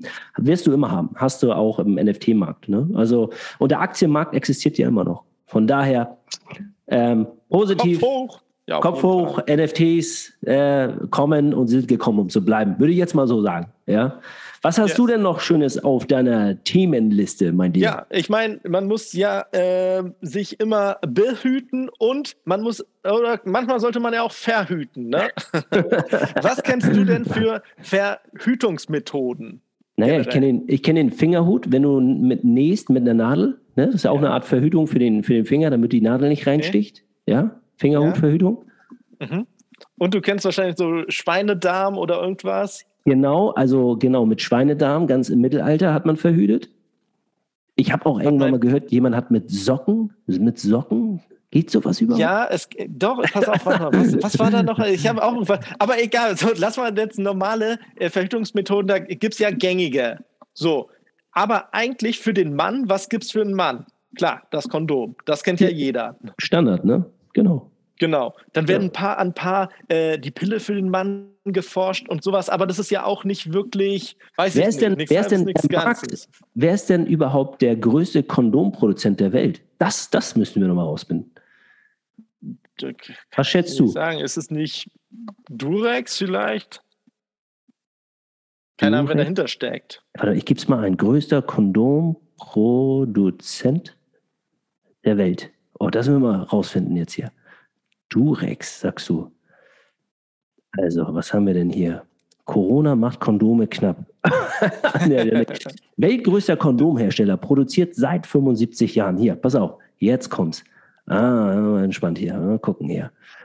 Weltgrößter Corona-Produzent. Deutsche entdeckten Kondome. Corona-Produzent? Nee, nee, Deutsche, nee, äh, Kondom, Kondom. Deutsche entdeckten Kondome im 18. Jahrhundert. So, wie alt Kondome sind, lässt sich nicht genau feststellen. So, wo ist denn jetzt der älteste? Wie heißt der? Wie heißt der? Auf Felsmalereien aus der Steinzeit sind Männer mit einem vermutlich ledernden Penisüberzug abgebildet. Also siehst du, da hast du schon mal ein Anzeichen. So, aber wie heißt denn der? Warte mal. Hm. Ich habe hier ja, nur. Wir suchen ja nicht den ältesten, sondern den, den erfolgreichsten. Hier, hier, ist ja noch eine lustige Story. Im Laufe ja. der Jahrhunderte probierten die Menschen so ziemlich alles aus, was man als Umhüllung des Glieds benutzen könnte. Der sagenumwobene König Minos von Knossos auf Kreta soll es 1200 vor Christus schon mit Fischblasen versucht haben. Okay, alles klar. Da wollte ich nicht hin. Aber wie heißt denn jetzt der größte? In Deutschland müsse das Kondom in der zweiten Hälfte. Nee, Erzähl du mal ruhig weiter. Ah, hier, pass auf, jetzt ja, haben wir es. Sag an. Also, das Gummikondom wird zum Massenartikel erfunden von dem Engländer Stephen Moulton. Der ist 1848 erstmals in Lizenz des Reifenherstellers Goodyear in einer leerstehenden Textilfabrik in Bradford on Avon herstellte. So, aber wer ist denn jetzt der Größte? Mann, ey, das steht hier trotzdem nicht. Ah. Sie, ich weiß es nicht. Wenn ich es rauskriege, sage ich es dir gleich sofort. Dann sag es gleich nochmal. Auf jeden Fall äh, ist es ja relativ rar, was der Mann machen kann, oder? Ja, klar. Also, genau. Ja, nur, nur das Gummi im Endeffekt. Richtig, ne? Aber das kann sich jetzt ändern. Denn eine Dame, die geforscht hat, und auch dafür für ihr Projekt einen Dyson Award. Du kennst ja die Firma Dyson, ne? Staubsauger. Die bringen mhm. übrigens jetzt Kopfhörer raus, die auch noch ähm, Staub irgendwie saugen nebenbei, während du, meinst, äh, Musik äh, den, den, Ohr, den Ohrschmalz, der ja eigentlich gesund ist, ja? Den, den wollen die Nein, die, keine Ahnung, ich habe nur ein Bild gesehen, wie eine das da aufsetzt und dann äh, wird da irgendwie der Staub, der um ihren Kopf wird, irgendwie gesaugt. Keine Ahnung, was das war. Ob das, vielleicht war es auch ein, ein, ein April-Scherz. ich weiß es nicht. Auf jeden Fall kommen Kopfhörer raus. Ich habe mich damit noch nicht beschäftigt, das wollte ich nur sagen. Auf jeden Fall Dyson Award gewonnen und es wird halt gerade ausprobiert. Es hat auch erfolgreich an irgendwelchen Tieren geklappt, an denen die das ausprobiert haben. Und zwar spreche ich von Koso. Nicht googeln, ich erzähle es dir erstmal. Okay. Übrigens, Koso. Europas größter Kondomhersteller ist Kondomi. Kondomi, okay. Kondomi. Und was macht der für Marken? Also man kennt ja so Billy Boy und äh Boah, weiß ich jetzt nicht. Habe ich nur mal okay. kurz rausgefunden. Okay, ja. na gut. Wie heißen die? Kondomi. Kon Kondomi, alright. Sehr, mhm. sehr kreativ. Der Name des Programms. alright. Auf jeden Fall Koso. Mhm. Da kann man mhm. sich eigentlich nichts drunter vorstellen, oder? Da muss ich an Griechenland denken. Muss ich an Griechenland denken, komischerweise. ja. Koso. Ja. Koso klingt wie Koso. so ein, so ein Feta-Käse oder so. Ja. Koso ist, musst, musst du dir vorstellen, wie so eine kleine Schale, die, die du hast, und da kommt Wasser rein. Okay, das wird aber alles mit dem Arzt auch zusammen gemacht. Da kommt Wasser rein und dann hältst du deine Balls, deinen Hoden in dieses Teil rein für eine gewisse Zeit und es wird mit Ultraschall behandelt. Und dann bist du, sagen äh, Schreiben, ein halbes Jahr äh, unfruchtbar. Oh mein Gott. Das und das kannst du auch mit der App koppeln und kannst sogar sehen, boah, jetzt hast du noch drei Tage Schutz, wie so ein Antivirusprogramm. Warte mal, das muss mir nochmal erklären. Also ich halte meine Hoden in ein Wasserbad, ja. in eine Schale. Richtig, in so, ein, so eine Minischale, genau. Und dann wird die bestrahlt, oder wie? Genau, denn durch die, das Wasser, das leitet natürlich dann auch nochmal besser oder keine Ahnung wie die Technologie. Das ist super erklärt. Kannst du es ja mal googeln. COSO, C-O-S-O. Ich muss zu meiner Verteidigung sagen, ich hatte Hodenkrebs, wissen ja wahrscheinlich die meisten Hörer. Ich habe nur noch einen Hoden und ich werde das bestimmt nicht machen. Sage ich euch vielleicht, gibt es, vielleicht gibt es also, den Koso Mini dann. Nee, also Auch du. Wir, wir, können das ja so machen, dass du das einmal testest und dann kannst du den Hörern ja, das nächste Mal berichten. kann ich, also aber dann kann ich auch ein halbes Jahr kein, kein Kind haben. Vielleicht, ich ziehe doch jetzt mit meiner Freundin zusammen. Das vielleicht steigert sich nochmal die Potenz und du kriegst Vierlinge oder sowas. Das kann ja auch sein. Ja. Sei doch froh. Ja, auf jeden Fall google das mal. Und das ist ziemlich interessant. Da sieht man auch, wie das Ganze da abläuft. Das, ist, das sieht aus wie so eine kleine Boombox eigentlich, die man, kennst du die Sag kleine mal nochmal bitte, wie, wie nennt sie, was soll ich tippen? C-O-S-O. C-O-S-O. Koso Verhütung. Koso. Ja, hier sehe ich das. The new way of male contraception coming soon. Genau. Und sieht ziemlich stylisch aus, hat auch LEDs, kannst du auch äh, mit, mit USB äh, laden. Und ja, fand ich auch super spannend irgendwie. Weil. Die haben ja, auch eine Instagram-Seite. Wenn das wirklich funktioniert, ich meine, das ist trotzdem, also klar, viele, also ich würde dann halt trotzdem sagen, hey Leute, denkt trotzdem drüber nach, das äh, hilft euch nicht vor Geschlechtskrankheiten, aber wenn du da irgendwie ich meine, ja, ich muss sagen, ich finde das ja auch ehrlich gesagt nur fair. Ich finde das überhaupt nicht cool, dass die äh, Damen ähm, verhüt, also diese die Pille nehmen müssen. Die hat ja so krass viele Nebenwirkungen. Mal abgesehen ja, von halt Wassereinlagerung. Richtig, naja, das ist immer, genau immer so, äh, dass wenn du noch zusätzlich irgendwelche Medikamente schluckst, dass natürlich nicht immer, ob das jetzt wie es dann für je, letztendlich für jeden, ähm, was für Auswirkungen hast, aber Hormone ist natürlich nochmal ein anderes Thema und ist natürlich nicht wirklich super da rumzufuschen. Und wenn du das halt jetzt unabhängig von, ob der Mann oder die Frau jetzt, einer muss ja, ja und ähm, das ist ja so eine Methode, wenn mit Ultraschall die einfach irgendwie die ganzen äh, Spermienzellen irgendwie komplett durcheinander gebracht werden, das ein halbes Jahr aussetzen. Das ist ja eine super Methode. Ist das denn in Studien bewiesen worden? Mhm. Also haben schon Studien gemacht, halt an verschiedenen äh, Tieren, da hat es super geklappt. Und jetzt äh, suchen sie halt äh, Probanden, die das halt auch bei sich als Mensch testen. Also irgendwelche Männer, die sagen, hey, wir wollen, also uns ist egal, wir könnten auch ein Kind kriegen oder auch nicht, aber wir machen auf jeden Fall mit in der Studie. Dann machen sie das und dann, ja, vögeln sie, was das Zeug hält und dann wird geguckt, ja, kommen da Kinder raus, kommen keine Kinder raus. Mich würde echt interessieren, ob die Männer das anwenden und nutzen und dafür Geld ausgeben würden. Das muss ich ganz ehrlich sagen, weil Männer haben extrem viel Schiss, gerade wenn es um die eigene Potenz geht, ist der Mann ja extrem, also kann ich nur selber sagen, jetzt aufgrund auch des Hoden, vom, also, also als Hodenkrebs, ehemaliger Hodenkrebspatient, kann ich nur sagen, mhm. Männer, was das Thema Potenz betrifft, sind extrem. Na gut, aber letztendlich dieses Risiko äh, bei der Frau ist ja genauso. Also es gibt ja auch viele Frauen, die sagen, hey, boah, scheiße, ähm, was ich da jetzt äh, an Hormoncocktail mir rein verleibe absolut, oder was absolut. auch immer. Also das Risiko muss ja irgendwo genommen werden. Und ich finde so ein Ultraschall-Ding relativ harmlos. Und wenn es dann wirklich in, über mehrere Jahre auch irgendwie funktioniert und das eine Methode ist, ist doch super. Du hältst halt mal, keine Ahnung, halbe Stunde äh, deinen Sack da in den, in den äh, Mini-Pool und äh, dann hast du für ein halbes Jahr Ruhe. Ist, glaube ich, besser als dann halt so eine Hormonkur durchzuziehen als Frau. Definitiv. Ich glaube nur, früher ist ähm, die Pille nie wirklich ähm, mit den ganzen Nebenwirkungen, also man ist so nicht aufgeklärt worden, glaube ich, dass äh, die Pille so extreme Nebenwirkungen hat. Du, also, früher hat man auch richtig krasse Zusatzstoffe überall reingemacht. Das ist, ist ja auch gut, dass es so einen Werdegang hat, äh, dass man das dann halt rausfindet, dass es dann halt noch besser erforscht wird.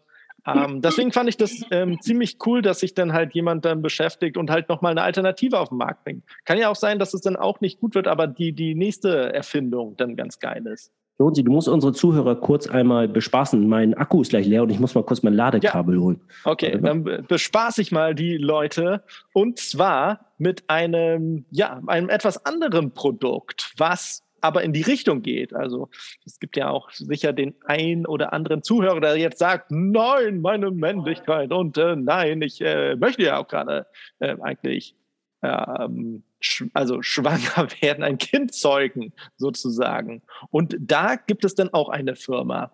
Ist wesentlich günstiger und ist natürlich ähm, ja ein bisschen merkwürdig, fand ich auf jeden Fall. Und zwar ein Kickstarter Unternehmen so, namens ja. Und zwar äh, zeige ich oder erzähle ich gerade den Zuhörern von einem Produkt, was nicht an die Potenz geht. Oh aber das gleiche Erlebnis ist. Und zwar gibt es einen Testikusi. Und der Name okay. ist Programm. Und zwar ist das ein kleiner Jacuzzi für deine Balls. Und zwar nur, also das ist reine Entspannung. Du, die haben genau dasselbe Produkt. Also keine Ahnung, was war zuerst, der Koso oder der Testikusi, keine Ahnung. Auf jeden Fall ist es ein Mini und der sieht auch fancy aus. Testikusi. Ähm, kannst du auch verschiedene Farben wählen und das ist einfach ein kleiner Whirlpool für deine Hoden. Der Anbieter heißt Testikusi? Der Anbieter, der das herstellt, heißt Testikusi. Und äh, die haben ein Eichhörnchen, weil Eichhörnchen ha haben ja immer ihre Nüsse. Und äh, ja, kannst du halt dich richtig krass damit äh, verwirklichen. Also du nimmst halt, das ist so ein, so ein kleiner, ähm, wie soll man das beschreiben? Also so eine kleine Schale und dann gibt es da so ein kleines Polsteraufsatz, Dingsbums oben drauf und dann kannst du da halt, ja, wie gesagt, das Aufladen, Wasser rein und dann deinen Hoden da. Ja, die sind auch auf Instagram. Testikusi. Genau. Und die haben jetzt ein Valentine's Special rausgebundelt, wo du auch noch den Pussy Juice, sechs Cans und einen Flaschenöffner bekommst. Oh mein, ich sehe es wow, hier gerade. Für 69 Dollar.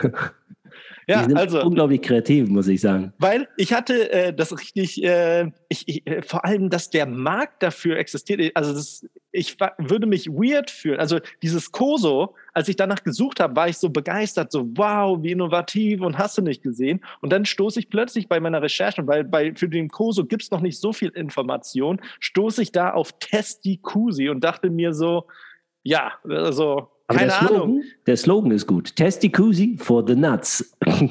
der, ist, ja. der ist sehr, sehr gut. Der ist wirklich Das, das fand ich so weird. Also könntest du dir vorstellen, äh, da das zu benutzen? Aber also den Testikusi, dass du da einfach der so sagst so, hey, wie so ein Massagegerät, guckst dir eine Netflix-Serie an oder eine Apple Plus-Serie in dem Fall. Ich war ja kurz weg. Was genau macht er jetzt nochmal? Der massiert der massiert einfach deine Balls. Das ist so wie der Koso ohne diesen Effekt. Also ohne, dass ah, du dann. Ja, ähm, ich sehe das jetzt hier auch gerade. Genau. Oh Gott, ey. Du, das ist einfach nur ein, ähm, so ein Entertainment-Produkt. Das ist einfach, du machst da halt Wasser rein und dann wird dein Hoden massiert. Ich weiß, ich habe keine Ahnung. Ich glaube, das ist ein typisches America-Product. Also ich glaube, das ist in Amerika, gut, zu, ist, das, zu, ist das ein Renner, das Keine Ding. Ahnung, zum äh, Bachelor Party oder irgendwie zum Geburtstag, wenn dein bester Kumpel irgendwie Geburtstag hat, ja. Wehe, wenn du mir so einen Scheiß mitbringst. Ja, du hast doch bald Geburtstag, ja, Benny. Hier. Ey, ich brauche ich brauch das Ding nicht. Das, das Ding ist, ich, kann, ich weiß nicht, ich habe keinen, also ich kann mir das einfach nicht vorstellen, dass sich sowas verkauft. Aber es ist so dämlich, naja, als dass Gag, glaube ich. Also ich kann mir auch wirklich nicht vorstellen, oder dass jemand das dann, wenn er das Geschenk kriegt oder einfach neugierig ist, das vielleicht einmal probieren. Aber ich kann mir vorstellen, vor. dass jemand sagt, boah, jeden Abend eine halbe Stunde teste Genau, genau. Also was ich ja mache, ist, wenn ich so Nackenschmerzen habe oder ich habe so einen harten Tag gehabt, dann nehme ich hm. mir immer meine Massagerolle und hau die mir in den Rücken. Also ja, aber das ist was ich, anderes, oder? Das würde ich, würde die, wann, ich würde meine Massagerolle. Vielleicht irgendein Pornodarsteller oder so sagt, oh, nach dem harten äh, Drehtag Tag jetzt mal schön den Testikusi oder was? Vielleicht hat das ja ein Pornodarsteller erfunden, das weiß man ja nicht. Kann also, sein. Ey, es, ist, es, ist, es ist weird. Es ist echt weird. Also hier ist auch ein super lustiges Reel, wie sie ihre, ihre zwei Kirschen in mhm. Sahne in diesem Jacuzzi reinstülpt. ja. ja. Auf jeden Fall wollte wollt ich dir diese zwei Welten nicht vorenthalten und auch nicht ja, den danke. Zuhörern. Ja, also okay. Leute, wenn ihr gerade zuhört, fünf Sterne erstmal auf Spotify. Vielen Dank äh, für diese tolle Info. Vielleicht kann man ja auch den Testikusi nur in Bitcoin zahlen. Das ist ja vielleicht noch gekoppelt, nur an Krypto. Oder in, oder in Nut, Nutcoin. Der Nutcoin, genau. Ja. Da musste man ja, es gibt ja die ganzen Dogecoins und Hundecoins. Vielleicht gibt es jetzt auch den, den, den Nutcoin für den, für den Kusi, für den, für den Testy Kusi. Apropos Bitcoin. Der Bitcoin ist ja wieder so ein bisschen auf Erholung. Ne? Hast du das mal verfolgt? Auf jeden Fall. Also ich kann wieder gut schlafen. Ich, äh, ja, ich kann wieder meine Balls äh, in den Testikusi halten, ohne ohne ja. ein schlechtes Gewissen. Aktuell liegt der Kurs bei 42.723 Euro beim Bitcoin und der hat sich also seit letztem Monat über 20 Prozent ist darauf gekrabbelt. Auch hier. Wie kommt's? Ethereum auch über 23 Prozent drauf gekrabbelt. Ja, sind äh, mehrere Anzeichen so ein bisschen. Ne? Also einmal, glaube ich, was den so ein bisschen getriggert hatte, wir haben ja gerade auch, wissen wir ja aus den Medien, dass Putin ab sofort sein Gas nur noch in Rubel bezahlt haben möchte und sämtliche andere Rohstoffe wahrscheinlich, die Russland exploriert, also sowas wie Metalle und Getreide und Nickel und Öl. Und äh, da ist irgendwie durchgesickert, angeblich, dass auch Bitcoin als Zahlungstool verwendet werden darf. So. Hm. Könnte den Markt so ein bisschen mitgepusht haben. Ähm, genau habe ich jetzt den ganzen Kryptomarkt nicht mehr so verfolgt. Ich habe da so ein bisschen pausiert. Ja. Und es ist aber so, dass äh, grundsätzlich. Ähm, naja, ich habe auch gehört, dass natürlich auf der einen Seite auch Leute, die Angst natürlich jetzt um ihr Kapital haben, auf russischer Inflation. Seite natürlich so. dann auch krass in, ähm, in Krypto halt gehen. Und auf der anderen Seite habe ich auch mitgekriegt, dass sehr viele Leute einfach auch für die Ukraine gespendet haben in Krypto. Genau, also das sind auch Punkte, exakt. Also ähm, Oligarchen zum Beispiel, ne, die ähm, deren äh, internationale Konten eingefroren worden sind, haben relativ schnell angeblich und auch nicht nur Oligarchen, auch einfach vermögende Russen, die haben äh, viel in äh, transferiert in Krypto und dann in Bitcoin, definitiv. Genau, das hat auch so einen Kick gegeben und natürlich, ja, viele, viele Spenden in die Ukraine sind über Krypto gegangen. Ganz viel. Hat auch noch ein bisschen gepusht und ja, die Inflation, die jetzt hier steigt, die ist ja auch so ein bisschen ein, eine Flucht ähm, in Krypto bei einigen, weil einige sehen natürlich nach wie vor Krypto immer noch als Inflationsschutz, wobei man das auch ein bisschen ähm, auch anders sehen kann, weil wir haben ja gesehen, der ganze Kryptomarkt, vorrangig auch Bitcoin, ist halt auch ähm, mit abgestürzt, als sämtliche Tech-Werte abgestürzt sind und ähm, damit korrelieren die auch schon sehr nah ne, miteinander. Die normale, mhm. die Aktie, die Börse, die Kapitalmärkte und, die, und der Kryptomarkt. Von daher ist das nicht unbedingt so inflations ja, geschützt. Dieses Produkt, dieses Asset, Bitcoin und Co., muss man halt schauen. Und wenn wir sehen, man vergleicht ja Bitcoin äh, wie Gold als digitalen Inflationsschutz. Hm. Mhm. Und soll ich jetzt eher Gold kaufen oder würde ich Bitcoin mir lieber holen? Was ist da die bessere Variante? Also die, die, weiß ich nicht. Es hängt, glaube ich, immer auch vom Zeitpunkt ab, wo du eingestiegen bist. Aber wenn wir jetzt einfach das letzte Jahr betrachten, also da ist der. Naja, Bitcoin alles hat so Vor- und Nachteile. Ich würde mal sagen, halt Gold ist halt schwierig zu handeln in dem Sinne, wenn du wirklich Gold Gold handelst als Material, das musst du ja von A nach B äh, schaffen, das wiegt was und da ist natürlich der Bitcoin viel einfacher, weil den kannst du ja in ein paar Sekunden von A nach B transportieren. Sozusagen, ja, aber wir können ja mal vergleichen. Guck mal, wir können ja mal gucken, wie sich jetzt der Bitcoin entwickelt hat in Dollar. Und zwar, wir nehmen einfach mal zwei Jahre so. Mhm. Und dann gucke ich mir das an. In den letzten zwei Jahren hat der Bitcoin ein Plus gemacht von 640 Dollar. So, jetzt gucke ich mir den Gold an, Goldpreis. Gold, so. Ähm, die letzten zwei Jahre, ja, äh, was nehmen wir denn hier? New York Stock Exchange. So, die letzten zwei Jahre, Gold hat 19 Prozent ähm, Wachstum ja, erfahren. Also, das ist schon ganz schön Unterschiede. Über 600 Prozent zu 19 Prozent, also knapp 20 Prozent. Aber nichtdestotrotz ist es so, dass der Bitcoin ähm, nicht so safe ist oder safe heaven, wie er immer angepriesen wird. Das muss man leider auch sagen. Also er korreliert schon sehr stark mit dem Aktienmarkt und ähm, ist halt nicht so in der ganzen Finanz also Fiskalpolitik, also in dieser ganzen Gelddruckpolitik. Naja, Bleib, bleibt das denn tatsächlich so oder wird der, wenn er halt irgendwie mehr in den Mainstream noch mehr reinkommt, wird er dann auch nicht stabiler? Das ist ja die große Frage. Also ähm, alle Krypto-Freunde ähm, und Krypto-Begeisterte und Krypto-Investoren, die da so extrem hinterstecken, die sind natürlich davon überzeugt. Das ist klar. Aber auf der anderen Seite muss man auch sehen, dass äh, beispielsweise so Nationen wie China keinerlei Interesse haben, dass ähm, neben dem Dollar noch eine zusätzliche Währung so dominant wird. Und äh, weil natürlich China ganz klar im Vordergrund hat oder das Ziel hat, ihren chinesischen Yuan als Stablecoin, als digitalen Yuan, als so Leitwährung zu machen. Und jetzt kämpfen sie natürlich schon, wenn wir sehen, dass Russland in Rubel gezahlt werden will, ja, oder auch China und Iran und Co. eine Art Entdollarisierung verfolgen, den Dollar schwächen, dann passt das ja überhaupt nicht in Kram, dass jetzt so ein Bitcoin daherkommt, weil die China will natürlich seine Nationalwährung pushen. Und deshalb muss man das auch immer von der anderen Seite betrachten. So viel Potenzial ein Bitcoin hat, keine Frage, der ist die letzten Jahre unfassbar gestiegen.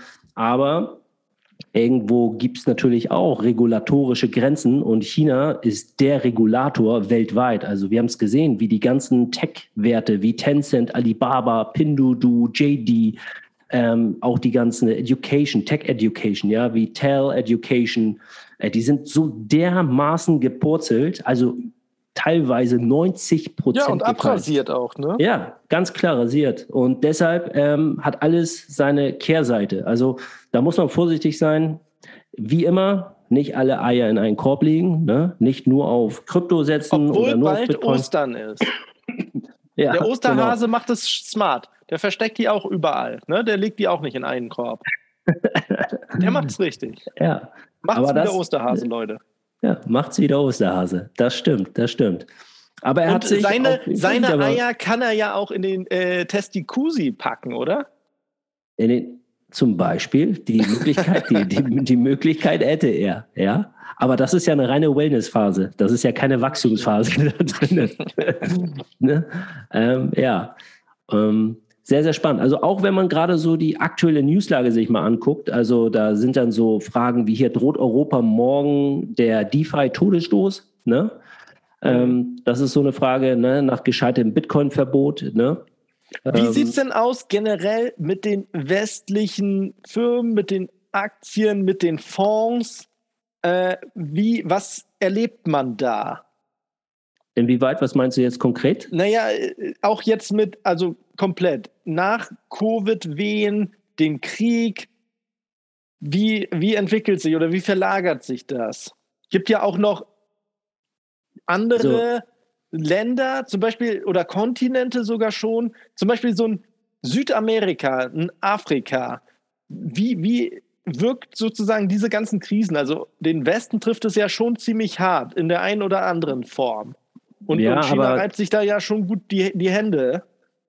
Das stimmt, aber es trifft Schwellenländer immer noch härter, weil Schwellenländer ähm, weniger ähm, ausge, ausgewachsen sind, entwickelt sind. Ja, man hört ne? so also, gar nichts dann. Zum Beispiel hatten wir ja auch einige Male ähm, wieder über auch diese ganzen südamerikanischen Länder gesprochen, die ja auch jetzt Krypto als ähm, als Währung ja auch akzeptiert haben und auch ja, als Salvador Leitwährung. Zum Beispiel. Genau. Und die haben sich ja auch komplett drauf gestürzt. Und dieser, dieser Ultra-Downswing dann so ab November, Dezember von Bitcoin, das, das hat ja vielleicht auch da eine Existenz, den einen oder anderen richtig getroffen, zerstört, oder? Ich habe davon gar nichts gehört. Würden die wahrscheinlich auch nicht so krass in der Presse rum, treten, aber das da war richtig still drum. Ja, also El, El Salvador ist eigentlich, äh, wenn man, ähm, El Salvador ist eine super Marketing-Nation gewesen, würde ich sagen, für den Bitcoin. Aber so Relevanz für für wirklich Volumen, um den Kurs äh, zu beeinflussen, ist El Salvador jetzt nicht wirklich gewesen. Das sind dann eher so Nationen wie dort, wo halt auch ein hohes BIP ist, ja, so wo viele Waren und Güter umgesetzt werden. Amerikanischer nein, nein, Markt, die, europäischer die, Markt. Zu, äh, da, da gehe ich auf jeden Fall mit, aber ich meine, dass das ja global abgestürzt ist und die, die halt schon sich darauf dann gestürzt hatten, haben ja auch dann um wie viel ist denn der, der Bitcoin gestürzt in der, der, der krassesten Phase? Schon ziemlich viel. Und ich, ich stelle mir mal vor, ich habe mein Hab und Gut alles jetzt in die Leitwährung da in Salvador reingepackt. Dann haben die doch ziemlich hart äh, da geblutet, oder? Ja, also das weiß ich jetzt nicht genau. Also du kannst ja auch, ähm, es kann, ich, ich weiß jetzt nicht genau, inwieweit El Salvador auch ähm, den äh, Bitcoin unterstützt, also sagen wir mal, ähm, beziehungsweise äh, absichert. Vielleicht hat äh, El Salvador mit Sicherheit, ähm, keine Ahnung, irgendwie noch Stablecoins, ähm, den Bitcoin abgesichert in anderen Stablecoins und so weiter, um auch die Leitwährung dort zu stützen. Das weiß ich jetzt nicht genau. Das habe ich jetzt auch nicht verfolgt.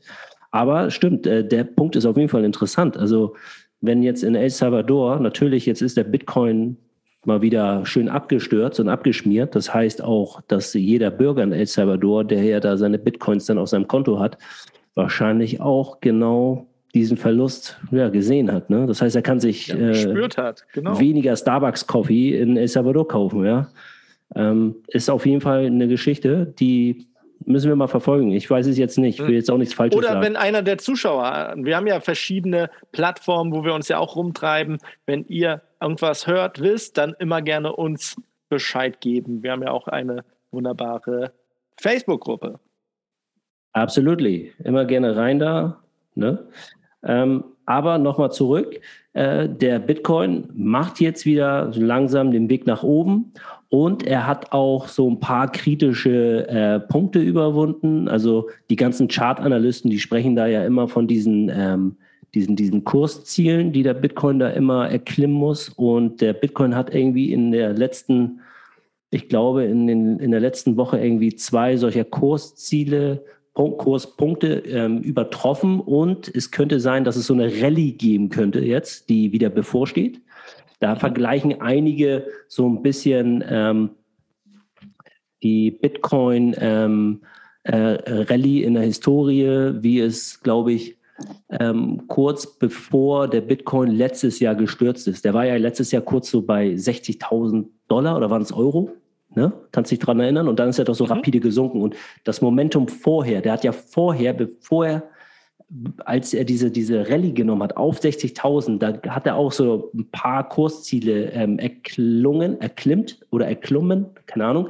Ähm, und das vergleichen die gerade so ein bisschen, die ganzen Chartanalysten und schätzen die Situation ähnlich ein. Das könnte dazu kommen, dass jetzt wieder so eine Rallye stattfindet. Naja, ich bin gespannt.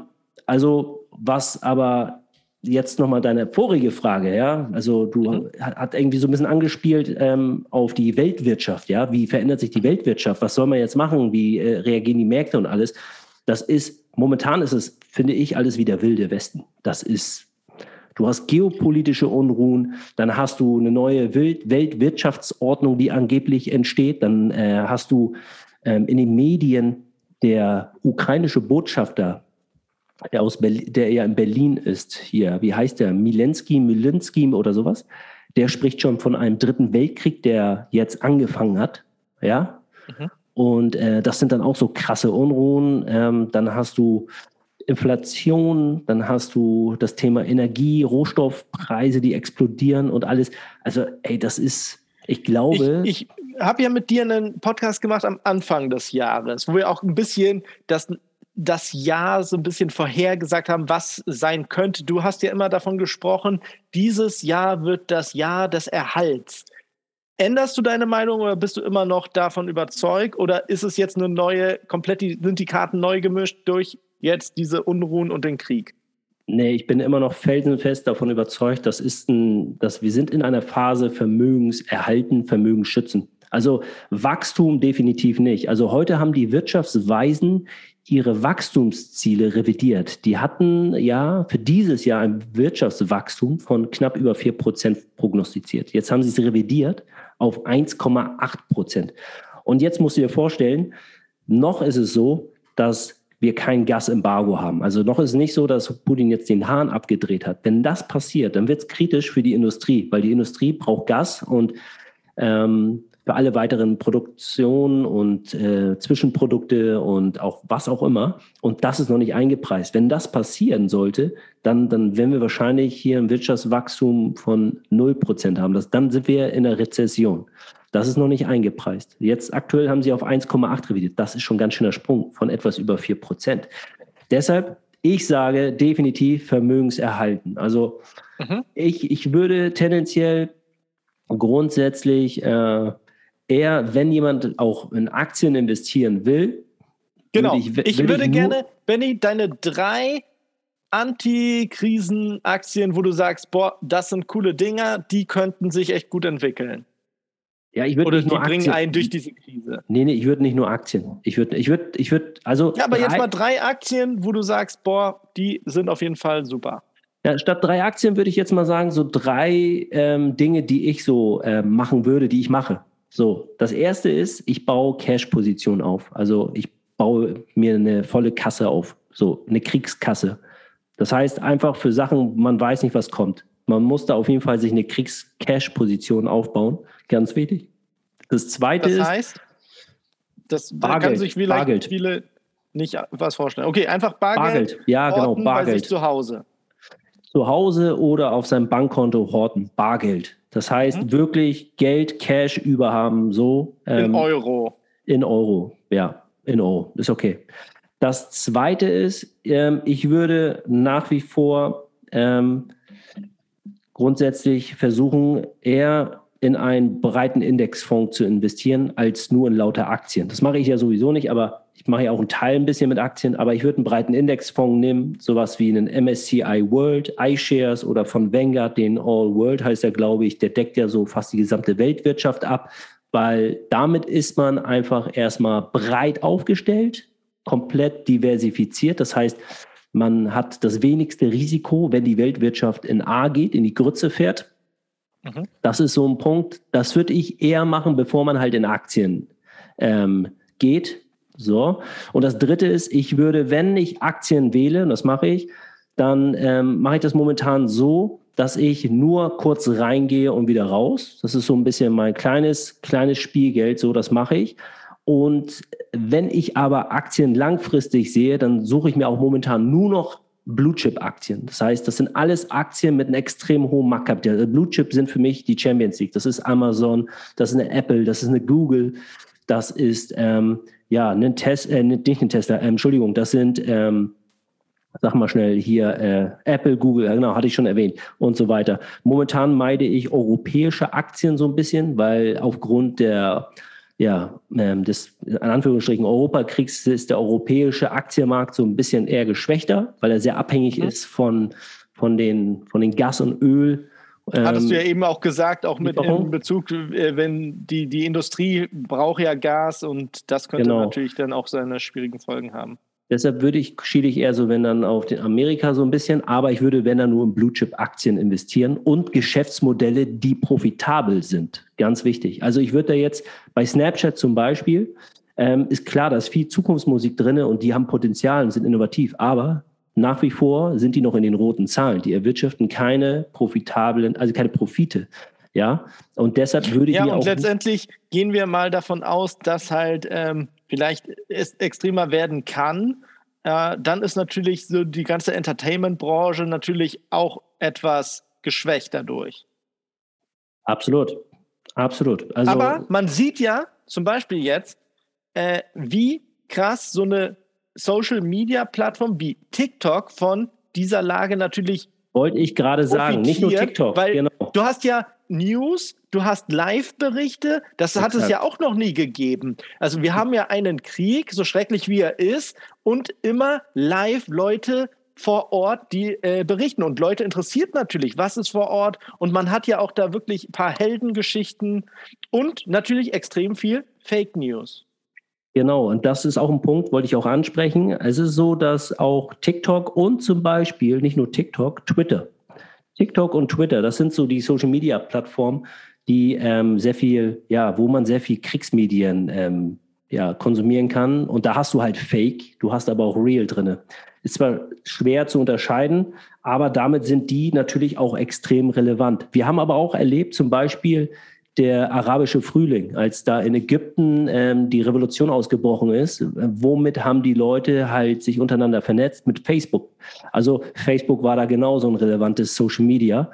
Deshalb ähm, kann man nicht ganz sagen, dass ähm, diese Plattformen jetzt komplett verschwinden, auch in solchen Kriegsgeschehen. Ähm, ja, Aber du siehst halt auch, Russland ne, kommt mal ganz schnell um die Ecke, der russische Staat, und ähm, blockt und bannt halt Facebook, ja. Und dann können halt, kann halt kein russischer Bürger mehr irgendwie da ähm, internationale ähm, ja, Kontakte äh, aufrechterhalten und kann Facebook gar nicht mehr wirklich nutzen, weil da einfach der VPN geblockt wird oder keine Ahnung, was da ge, ähm, dann ähm, regulatorisch gemacht wird. Aber dann ist die Plattform halt dicht. So, das ja. kann auch passieren in diesen ganzen äh, Ländern. In China kannst du weder Facebook noch kannst du Snapchat noch kannst du irgendwas anderes westliches an Social Media konsumieren. Das geht da drüben nicht. Ja, ist halt auch der Nachteil.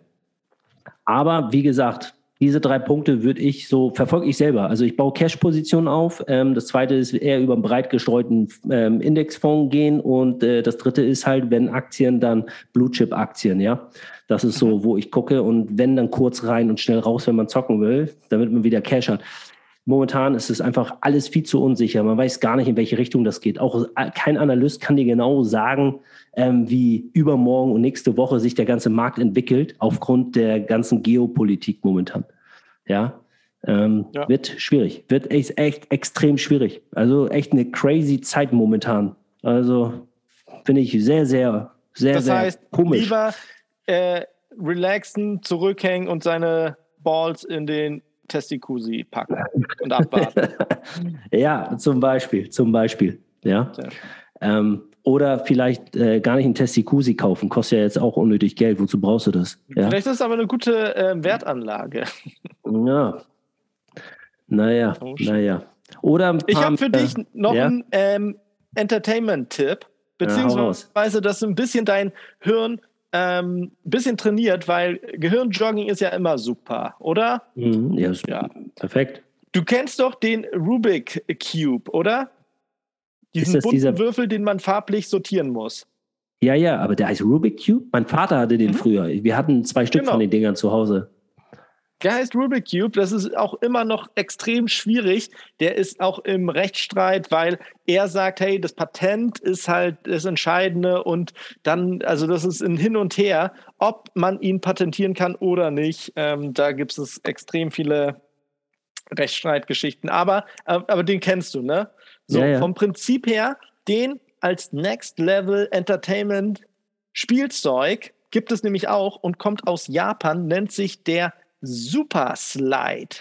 Und der mhm. ist von der mhm. Firma Gika mit Doppel-I, Gika. Und der ist genial. Das ungefähr der leuchtet, der leuchtet wahrscheinlich. Nein, der leuchtet nicht. Das ist einfach so eine Platte, so groß wie ein ja, iPad Mini, würde ich mal sagen. Und es ist ein Puzzlespiel mit 500 plus Möglichkeiten, verschiedenen, also fünf äh, verschiedenen äh, Schwierigkeitsgraden, kostet um die 35 Euro und da kann man halt richtig Spaß haben, wenn man kurz Zeit hat, wenn man auch irgendwo ja, sitzt, wartet, whatever. Dann auch mal so ein bisschen, und du weißt, wenn du Puzzle löst, das trainiert ja auch dein Hirn, ist eine geile Sache. Ich habe übrigens auch einen Tipp für dich. Netflix-Tipp. Und zwar, ähm, die läuft zwar jetzt schon einen Tick länger, ich glaube seit einem Monat oder so, aber Hammer Netflix-Doku-Serie von Kanye West. Die heißt okay. Gene, Genius, also Genius. Eine Kani-Trilogie. Es sind Dreiteiler. Also überhaupt gar nicht, das ist ein Ego-Trip, oder? Ja, also man. Der heißt ja aber nicht mehr Kanye West. Der heißt ja nur noch G. G, genau. Aber also die ist super empfehlenswert. Er hat sich selber ähm, während seiner Zeit als Beatmaker mhm. hat er sich von seinem Kollegen die ganze Zeit videografen lassen und alles dokumentieren lassen, wie er sein neues Album ähm, produziert, obwohl er eigentlich einen Vertrag hatte bei, wie heißt er, bei dem Rapper Jay-Z. Und die haben ihn aber gar nicht so wirklich supported, weil sie ihn immer nur als, ja, als Beatmaker, er, war, er ist ein unfassbar leidenschaftlicher und auch richtig skillvoller Beatmaker gewesen. Hat er ist krasse, auf jeden Fall ein Talent, auf jeden Fall. Der ist, ein, der, ist ein, der ist ein Nerd gewesen, wirklich. Und wollte aber nicht nur als Beatmaker anerkannt werden, sondern auch als Künstler und Rapper. Und man hat ihn aber gar nicht da so in der Family supported und dann hat er alles selber finanziert. Und diese, dieser Werdegang ist schon echt sehenswert. Dieser Hustle, wie er selber halt ähm, seine ganzen Kontakte ähm, für Stars oder auch aus äh, Rapper-Stars, mit denen er zusammengearbeitet hat, dort Gefallen einholt oder auch wieder nachfragt, ob sie mit bei ihnen äh, mitwirken äh, können, so wie Jamie Foxx oder auch Pharrell Williams und so weiter. Hammer, Hammer. Also sehr, sehr sehenswert, wirklich extrem sehenswert.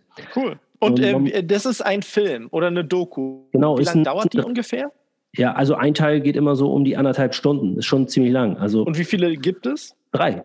Drei, drei, drei Filme, okay. drei Filme, genau, Trilogie. Hammer. Oh, sehen, angucken, wirklich sehr, sehr sehenswert. Hätte ich selber nicht gedacht, ist aber sehr faszinierend und sehr spannend, weil da sind ganz viele Momente. Zum Beispiel ähm, sein erstes Album hat er ja, da ist er ja, glaube ich, er hatte einen Autounfall und hat sich sein Kiefer gebrochen und konnte dann auch nicht mehr richtig reden und so weiter und hat trotzdem gerappt und hat in der Zeit total viele kreative Prozesse durchgemacht.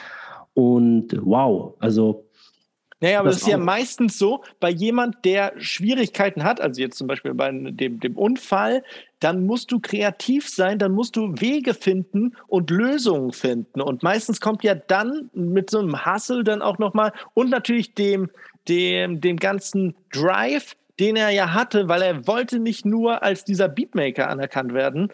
Das hört sich, das ist natürlich auch diese Energie, die du brauchst, dieser Spark, um nochmal was Sensationelles zu erschaffen. Plus, wenn du natürlich dann nochmal so ein bisschen Talent in die Wiege gelegt gekriegt hast, äh, ist natürlich eine, eine unfassbar coole Geschichte dann. So äh, freaky ja. und so schizophren er heute wirken mag, ja, aber der hat sich sein ganzen. Aber welcher extreme Künstler ist das nicht? Guck dir mal, keine Ahnung, Van Gogh an, der sein Ohr abschneidet und hast du nicht gesehen. Also meistens sind ja die, die extrem sind, auch die, die extrem ähm, ja irgendwie speziell sind und dann nochmal extreme Leistungen auch erbringen, oder?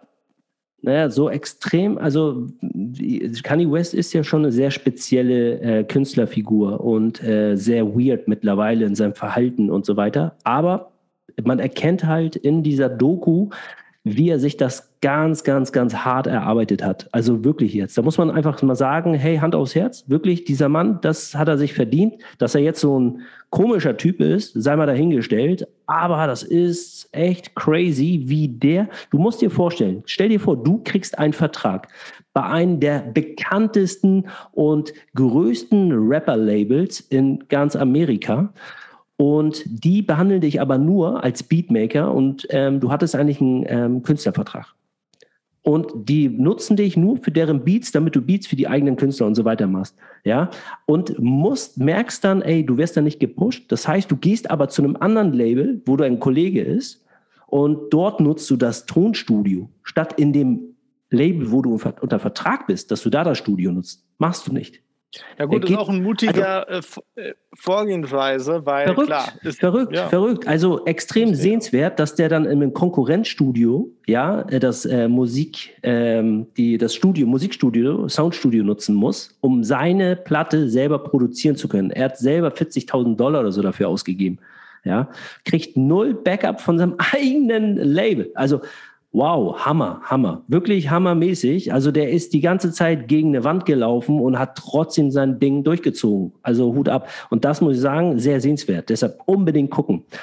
Und die Netflix-Dokus sind ja wirklich sehr, sehr gut. Ja. Muss man auch sagen. Ansonsten sage ich Jonesy. Das schließt ja, das schließt ja den Full Circle, weil wir ja am Anfang auch über extrem über diese Abo-Modelle, über Serien gesprochen haben.